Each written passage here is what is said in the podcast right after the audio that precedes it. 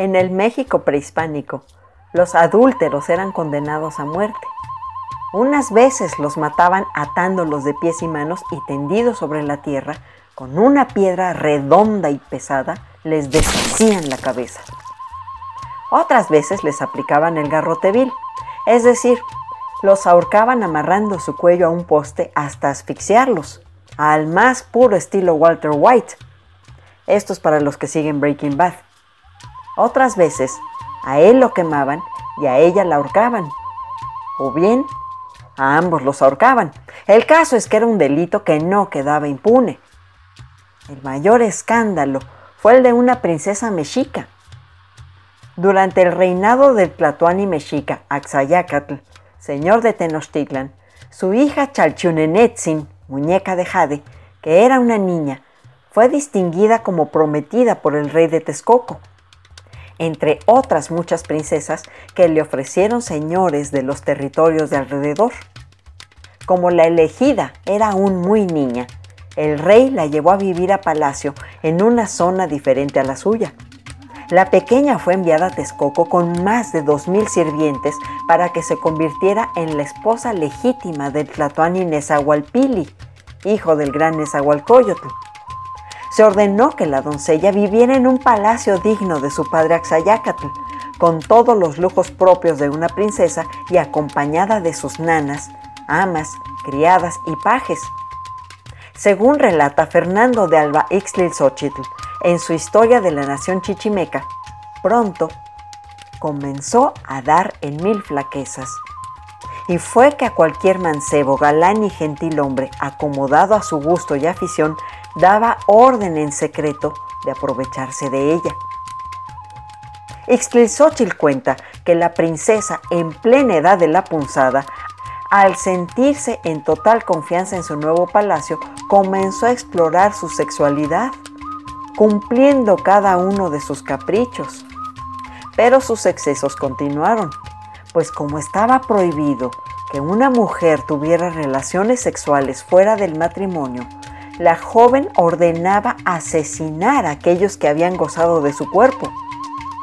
Y cito, y luego mandaba hacer una estatua de su figura y después de muy bien adornado de ricas vestimentas y joyas de oro y pedrería, lo ponía en la sala en donde ella asistía.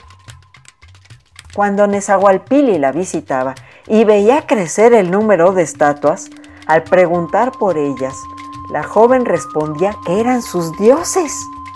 Pero el engaño se descubrió porque la princesa decidió dejar con vida a tres de sus amantes, Xiucoatl, Huitzilihuitl y Mastla. El primero era señor de Tezoyuca y los otros dos eran principales de su corte.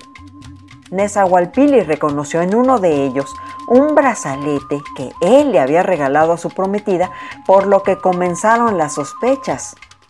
Una noche, el Tlatoani entró en sus aposentos y al querer despertar a la princesa, notó que no era ella, sino una réplica en tamaño natural por lo que inmediatamente ordenó llamar a sus más de dos mil sirvientes para que se la buscaran en ese momento. La princesa fue encontrada en una habitación con sus amantes, con los tres, por lo que los cuatro fueron apresados. Nezahualpili remitió el caso a los jueces de su palacio y se determinó la ejecución pública no solo de la princesa y sus amantes, sino de sus sirvientes y de todo aquel que hubiese tenido que ver con el engaño.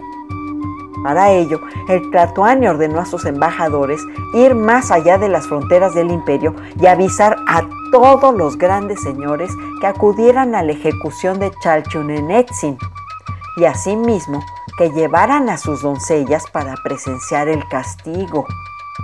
Esta invitación se extendió también a todo hombre común, exhortándolos con especial atención a llevar a sus hijas.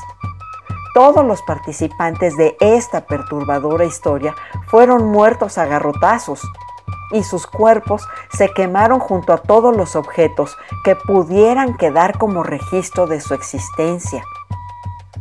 Sus cuerpos se echaron en un hoyo que se hizo en una barranca fue un castigo tan ejemplar y severo que incluso sus enemigos alabaron la acción de Nezahualpili. En otras versiones colocan a Chalchunenetl como esposa de Mokiwix, señor de Tlatelolco, hija de Tezosomoc y hermana de Axayacatl, Tizoc y Ahuizotl. La historia se repite en un 90%, pues en esta versión la joven princesa era despreciada ya que Mokiwix prefería la compañía de otras mujeres. Según se informa, no se sentía atraído por ella porque era bastante delgada, no era carnosa y la boca le apestaba. Mokiwix entregaba a sus amantes los regalos que su cuñado le enviaba a su esposa. Relegó a Chalchunenetzin a la posición de concubina. Le dio ropa simple y burda y la hizo dormir en un rincón. Incluso se cree que también la golpeaba. De ahí que la joven princesa se vengara teniendo amantes y todo lo que le siguió. Axayacatl reclamó a Mokiwix el maltrato dado a su hermana y fue esta la razón por la cual los mexicas atacaron el reino de Tlatelolco en 1473. Tlatelolco fue conquistado y al terminar la guerra, que duró un día, dicen, porque yo no fui ni colchón ni almohada, que Chalchunenetl volvió a la corte de su hermano. Leonautas ya se la saben. Cuernos que no ves, corazón que no siente. Síganos en Facebook en La Historia por Gusto. En Instagram y YouTube nos llamamos Tanto que Contar. Regálenos sus comentarios, de menos un me gusta, ánele, no sean así.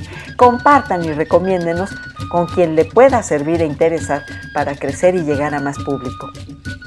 Esta fue una infiel producción de Tanto que Contar.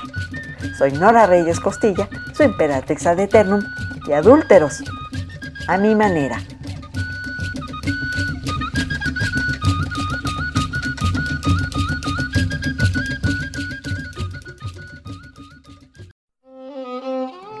Hombre es una humanidad, una historia universal. Y como la historia es maestra de vida, queremos que conozcas y saborees la historia por medio de refranes, datos curiosos, biografías, chimentitos, palabras raras y todo aquello que nos forma como personas. Tanto que contar es un espacio campechano y digerible en el que Nora Reyes Costilla los deleitará en breves cápsulas con su bella y argentina voz. Escúchame a través de la radio del Colmich, www.radiodelcolmich.com. Se van a enamorar.